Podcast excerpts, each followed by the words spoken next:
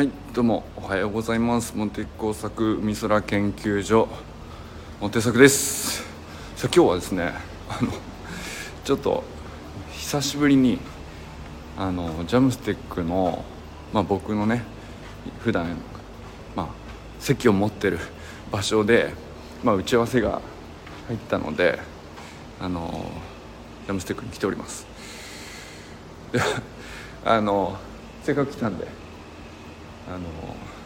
展示物をねちょっとバックにしてみようかなと。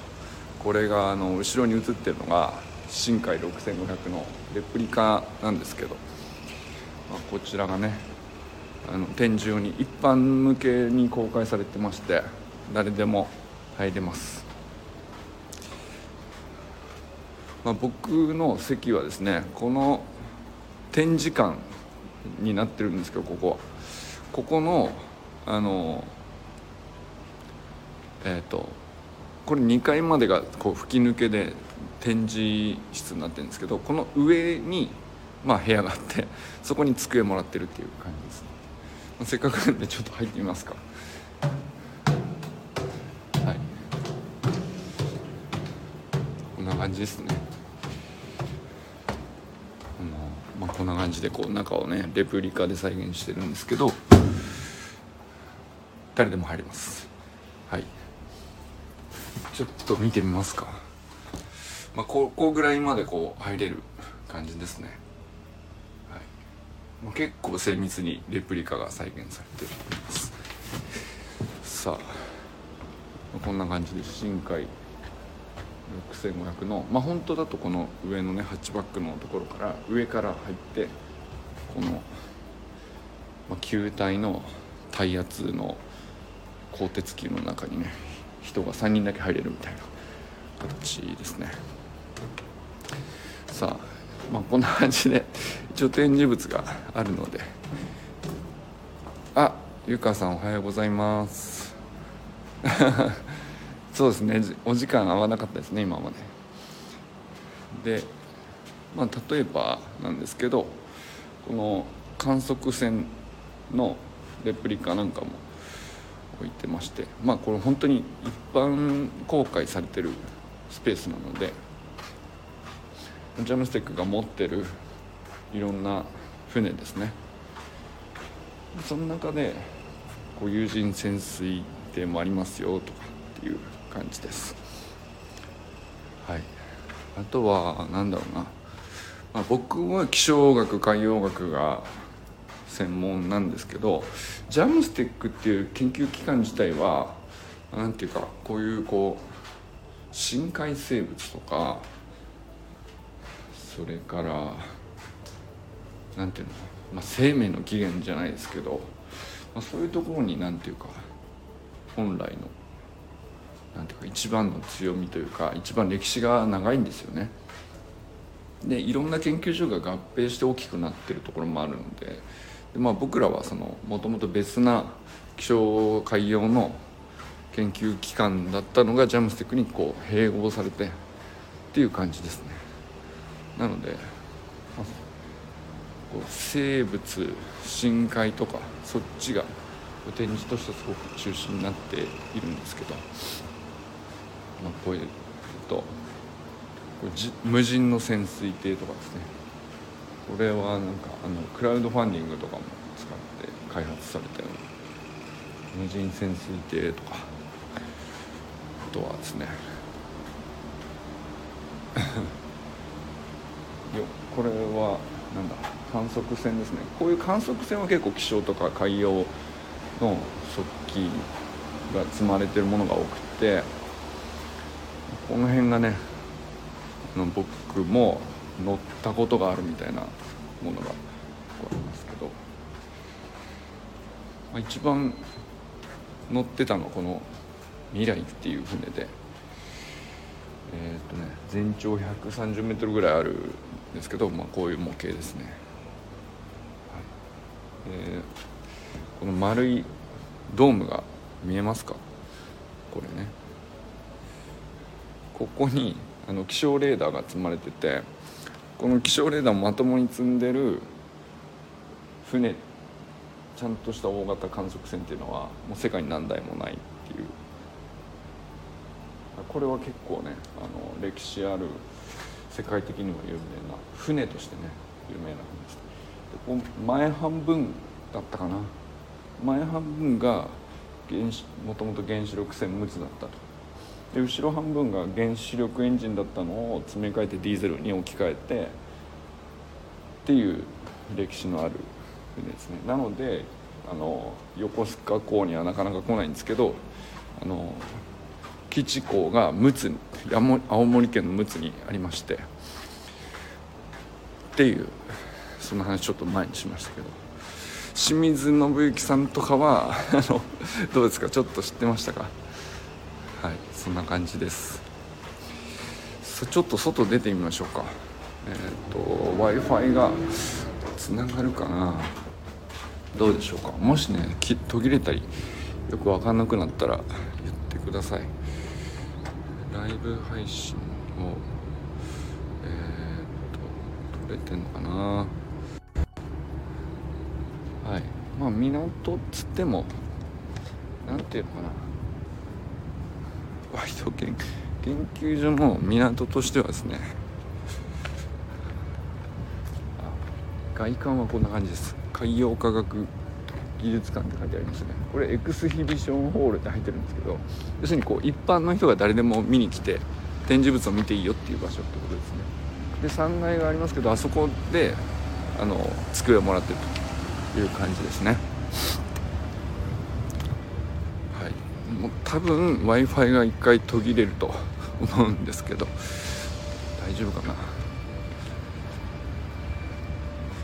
んで、えー、せっかくなのでですね今ね船が何の船だろうね海洋か横須賀か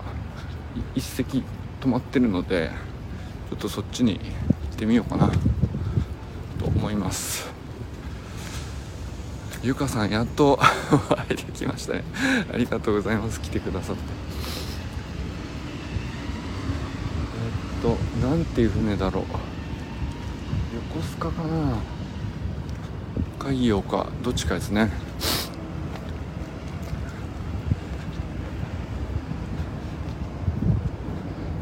こんな感じです。横須賀だ。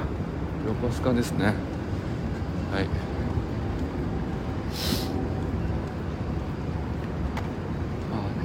で向かい側にですねあの自衛隊の海上自衛隊の基地があったりとか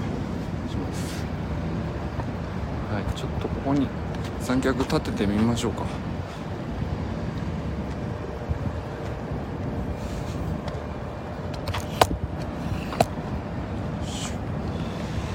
いこんな感じでこっちサイドにちょっとかな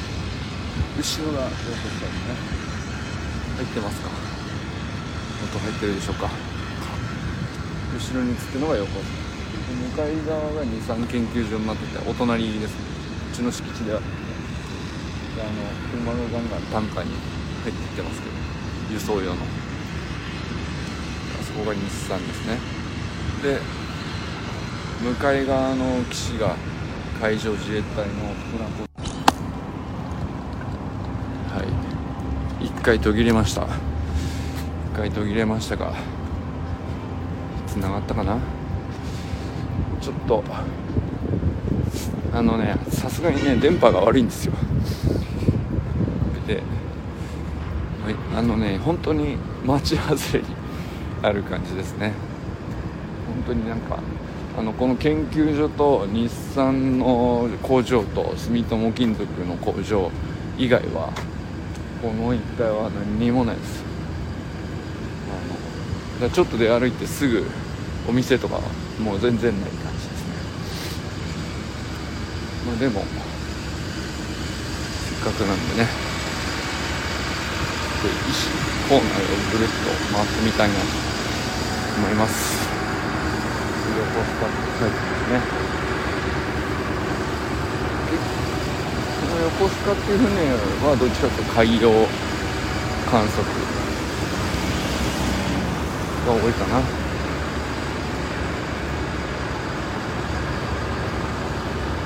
これもねあの僕が1回かな乗ったことある。あれ横須賀乗ったっけ？夏島か。僕が乗ったんで金関か似たような船があって。で目的に応じてねいろいろあるんですけどあの後ろの方にクレーンがついてる。あれでこういろんなこうすごい重い重機とか吊るして今コンテナを上げたり下ろしたりみたいなクレーンでやってますけど。船に必要なものをこう航海研究者の研究目的に応じて積むものを変えて。で乗る人を変えて。で船員さんはずっと固定みたいな感じです。で大体研究テーマ1つにつき例えば1週間、えっと、相模湾沖に出てデータ取って帰ってくるみたいなその近場の、えー、観測航海が多いのかな。で僕とかこの気象観測系の人たちはどっちどっちかというと長丁場が多くて丸1ヶ月とか割と遠くまでわざわざ出かけてってっていうことが多いですね。はい。それからうんと他には特にだだっ広いよっていう話ですね。結構ここにグラウンドがあって、えー、サッカーだったりソフトボールだったり結構アクティブな人多いですね。それからあとはどれぐらいお見せできるものが他にあるかは定かじゃないんですが、まあ、いくつかその建物は分野ごとに分かれてる感じですね。あの工学ものものづくりの部署があったりその一からものを開発する部署ですね。だから必ずしもその研究者って言っても、えー、数字をずっと追いかけるタイプの人とここはね実験室ですね。ちょっとまあ荷物ぐらいしか見えてないけどこういうね倉庫みたいになってますけどこういう実験するためのあのスペース。ちょっと暗いですけど、うん、なんか入れっかな。まああのプールがあったりとかそのお水の中で電子機器をちゃんと浸して、えー、ちゃんと動くかとかそういうテストをしたりそういうこともやってる人もいますね。あとはなんだろうな。あのここはまあ船中心の研究部署なんですけど、えっと、もう一つちょっと離れた場所に杉田っていうところにあのコンピュータシミュレーションの専門のところもあってそっちはまた地球シミュレーターっていうんですけどスーパーコンピューターでそのどれぐらい大きな計算をするかみたいな。そっちがねメインの部署もあります。こっちはあの一応本部っていうことになってるんですけどこっちの方が田舎にあるっていうねあ周平さんおはようございます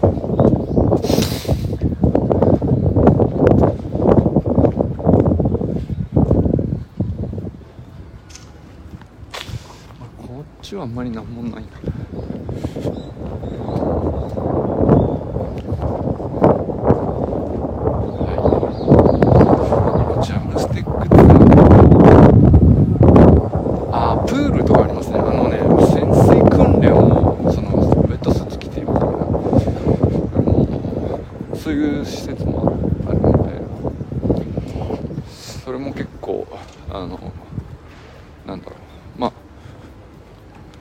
ジャムステックの職員の人もやりますけど例えば消防隊の方とか、えー、ここのプール使ってって訓練しに来たりとか。外部からも結構人来ますね。潜水シミュレーターとか。そう。なんか普通になんだろう。職員がプールで泳ぐっていうのを単純にやってもいいんだけどもともとはそのある程度の深さがあって潜水服着て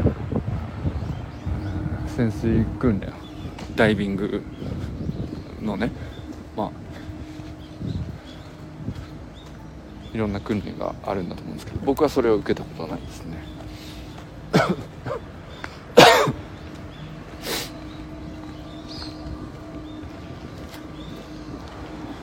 そんな感じの建物まあちょっとこれ外見なんで全然中入らないと分かんないかもしれないあとはまああとはねその個別にコンテナに荷物しまってみたいな場所なのでそこはまあ一応行くわ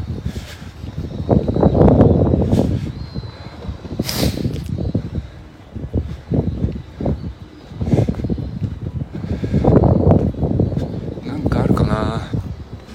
あんまり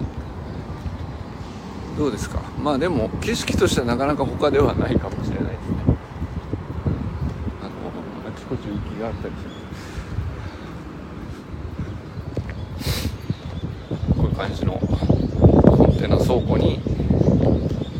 それぞれの部署の必要な観測速記であるとかそういうのしまってる感じですねはい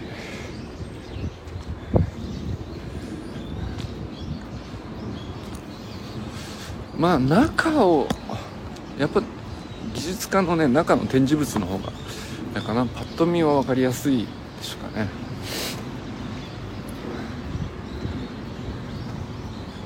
しおりさんおはようございます。あの皆さんにもご挨拶忘れてたんで。ここでちょっとひとまずやりましょうか。どこがいいかなここねこの辺にしときましょうか。なんか研究棟ってなってるし。はい。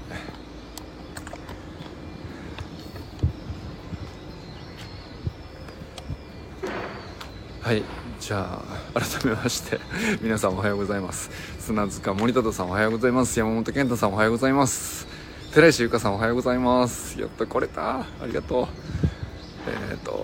清水信之さんおはようございます。森本茜さんおはようございます。中村修平さんおはようございます。山田友人さんおはようございます。昨日はねあの善くんの記録会のやつ見ましたよ。すごい良かったっすね。いい走りだわ本当に、ま、自己ベストタイムよりねやっぱりあの同じ条件で人と競って入賞みたいなのはやっぱ大事なんでしょうね。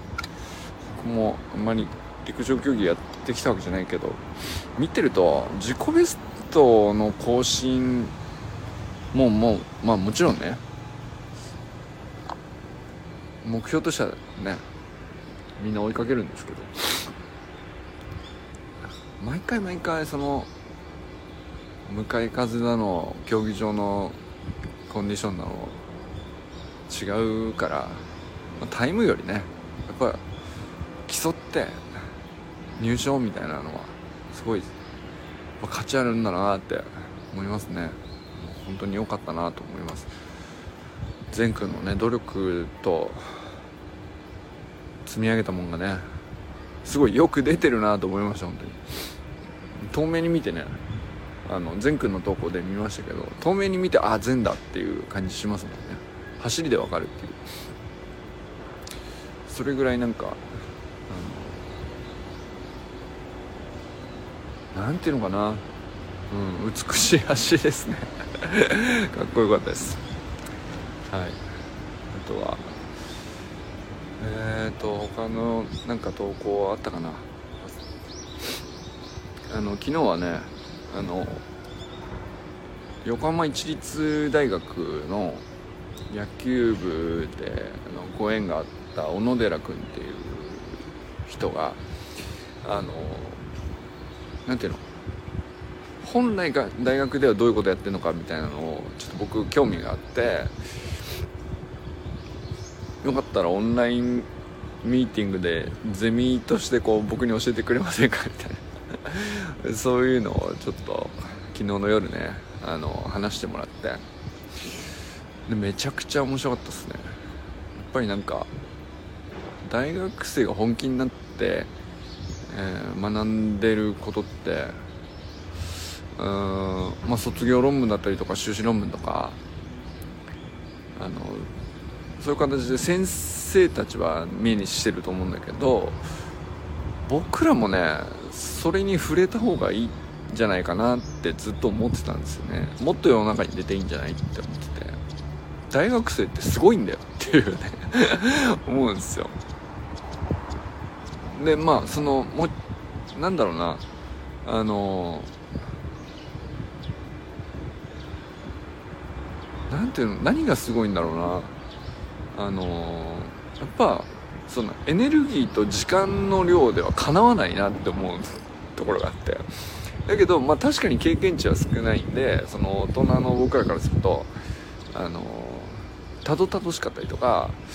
まああれこれもあるんだけどここは落ちてるなとかもちろんありますけどでもやっぱりその長所に目を向けて話を聞くともう圧倒的にすげえっていうところはね突出してるんですよね。一生懸命な大学生って本当エネルギーもすごいし優秀なんだなっていう。昨日はその小野寺君っていうのはもともと国際関係とか紛争とか、まあ、そっちに中学生ぐらいから興味を持っててで一律大入って、えっと、IFAT っていう、うんと、WMO 国連の、えーと、食料基金か、まあ、食料支援をするための有志の機関っていうのかな。なんかそういうところにインターン生で入ってでそのインターンとして何を学んでるかみたいなのを昨日ね共有してくれたんですけどこれもっと広がるべきだよっていうね あの話をたくさん聞けたのでねまたなんかあの機会あったらあのオンラインサロンにも何らかの形でね共有したいなと思ってます、うん、でまあ僕らはその自分の仕事上の延長上でこう広がってきた興味関心だったり自己成長だったりまあ、ゆかさんみたいにねそのコーチングのスキルを教えてくださったりとかってなるとこうすごい汎用的な話だったりとか結構ねまあなんだろう。割と視野広げようと頑張ってきたつもりなんだけどあの Z 世代の下からの視点で何が今一番その世界の問題だと思うのかとか日本で過ごしてて自分がどういう風に世界を見えているのかとかだからここに力になりたいなって本気で思う話とかそのためにこういう勉強し必死にやってますとか、まあ、こういうトライがしたいで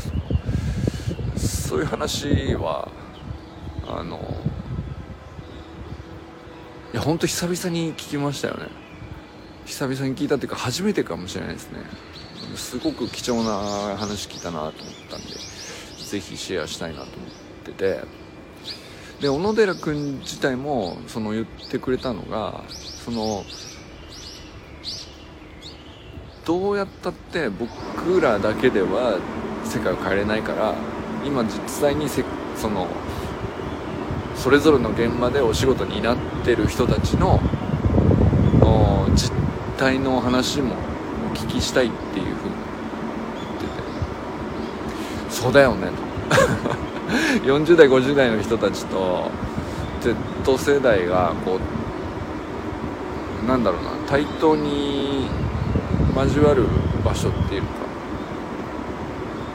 対話できる場所はその、まあ、僕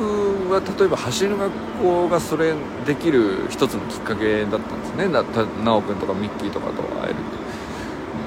だけど走りだけじゃなくてそこも超えてうんとどういうテーマであってもフリートークでいろんな Z 世代と40代50代が何て言うかスムーズに話せる時間を作れたらいいなっていうふうに思ったりして。で彼らも僕らを必要としてくれてるんですよ。だけど僕らから向こうに向かってしまうとあのそれじゃないですっていう場合が結構多くて本当は向こうから僕らに話して、うん、話を聞くのは僕らが先にした方がいいのかなと思いましたね。教えるんじゃなくて僕らが先に教えてもらってあそういう風に見えてんのかと。そこを先に聞いた上でうんと何をお手伝いできますかねって考える順番の方があのスムーズかなと思いましたね。なんかあそでそのちょっとでもなんだろう。なんていうの力になれるかとか支援とかってその体を動かすとかそういうどっかに作業するとかっていうよりも話を聞くっていうこと自体が彼らの支援になるなって思ったんですよ。すごくね。それがなんか昨日1時間半ぐらい喋ってたんですけど。めちゃくちゃ喋ってくれてあのまあもともとはね彼が野球部でえっ、ー、とまあ走りでそのなかなか勝てない自分のチームを走りで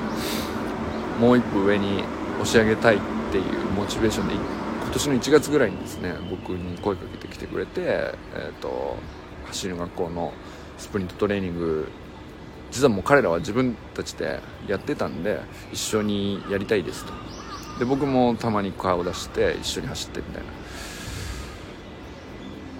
めちゃくちゃ強くなって。なんか過去最高のね成績だったっていうところまで結果出して。でなんかやっぱ正しい努力ってこうなるんだねっていうのをまずスポーツでつながってその上で実は国際関係やってましてみたいな。でそのシリア内戦の紛争の話から興味を持ったんだけど今はその食糧危機とかそっちにコミットしようと思ってます。でその勉強してる話を教えてくれて。そその順番なんか美しくないですか？スポーツでつながってスポーツでつながった相手からその人の専門分野というかあの本当に興味のあるところで詳しくやっててこれからコミットしようと思ってるところをシェアしてくれるっていうか。でもエキスパートかって言ったらまだ学生なわけじゃないですか。だけど僕らからしたらそのあんまりその今まで僕も関心そんなに深かったわけじゃないから詳しいわけでもないし。そういう人から直接話聞くのが一番入りやすいんですよね。その仕上がったテキストを読むとかより、えー、専門家から話を聞くよりも一番入りやすいし理解もしやすい。で自分ごとになりやすい。でそうちょうどそこの知恵とか知見とかをググっても出てこない話で一番希少価値が僕はあると思ってるところでだからそこのオンラインサロンをそこにこう焦点を当てようかなって思ってるっていう話をしたら確かにって確かに何でもググれば出てくるってなってるけどそれは全部そのエキスパートで、えー、その公にしゃべる経験値を得た人がその肩書きも経験値もこう得た人が出してるしっかりした情報あるんだけどその中間にあるもうちょいその素人に対して身近なだけどその価値ある体験だったりエピソードだったり情報だったりそこって膨大にその掘り起こされてない場所金脈みたいなものが知恵の金脈みたいなものがあってそれはなんかアクセスできてなかったものを何とかして掘り起こして残せるような場所を作りたいなっていうのを、思っててそういう場所にしたいと思ってから またそのまた来週日曜日教えてくださいっていう。はい。思いましたゆかさん。それ素敵ですね。ワクワクします。はい。そうなんですよ。あの僕ゆかさんに来ていただいた時にまあゆかさんのあのサマースクールでコーチング受けた時もあの、まあ、ゆかさんから直接学ぶことももちろん価値あったと思うんですけどそこに集っているスクール生の人たちが持ってるエピソードに僕はすごい価値を感じたんですよね。でそれって世の中に出てこないよねなんかそれこそなんていうかでまあなんかその完全に大っぴらにしなくていいんだけどあれ来る？もうちょっと広くに、えー、見れる場所に、えー、うん、共有されてもいいかなっていうその、うんまあ、コントロールが難しいですけど共有範囲のねコントロールが。だからなかなかその大っぴらに外にも出せないけどこれはせここだけっていうのもちょっともったいないみたいなその微妙なとこあるよね。あの そういうエピソード具体的なエピソードだったりとか知恵とかあの体験とか。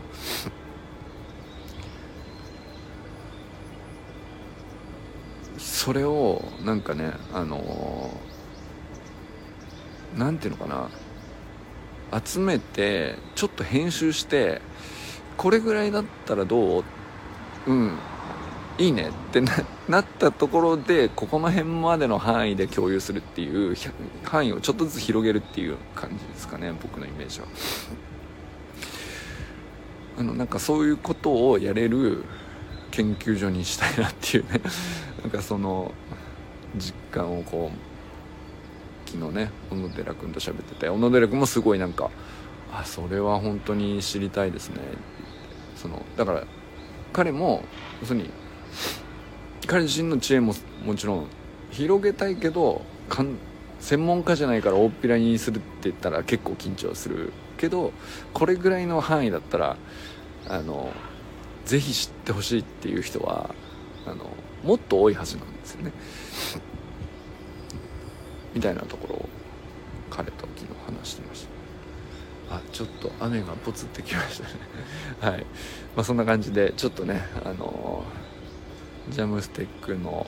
中の紹介とまたねちょっと研究所の方向性が僕は昨日の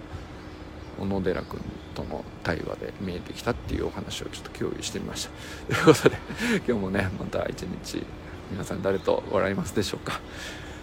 また 良き一日をお過ごしください。じゃあね。またジャムスティックからたまにねあのあの時間があったらお届けしたいなと思っております。あはい。えー、っとえー、っと昨日ねサマースクールの生徒さんのはいはいはいインタビューしてた。うん。いやほんとすごい。そうそうそうそう。なんかそういうね具体的エピソードってなんだろうね。本当に綺麗な話にまとまったらブログに紹介してくれたりっていう記事たまに見かけますけどなんか完全に綺麗にまとまってないところ今羽ばたいてこれからっていうところとかも知りたい人はたくさんいるはずなんですよね、うん。でもだからそうゆかさんのスクール生さんのねなんか具体的な現在進行形のお話とかもうどう編集したらどこまで共有できるかみたいなのを考えていけたらなと思ったりしました。はいということでじゃあねゆかさんまたねそれでは皆さん良き一日を。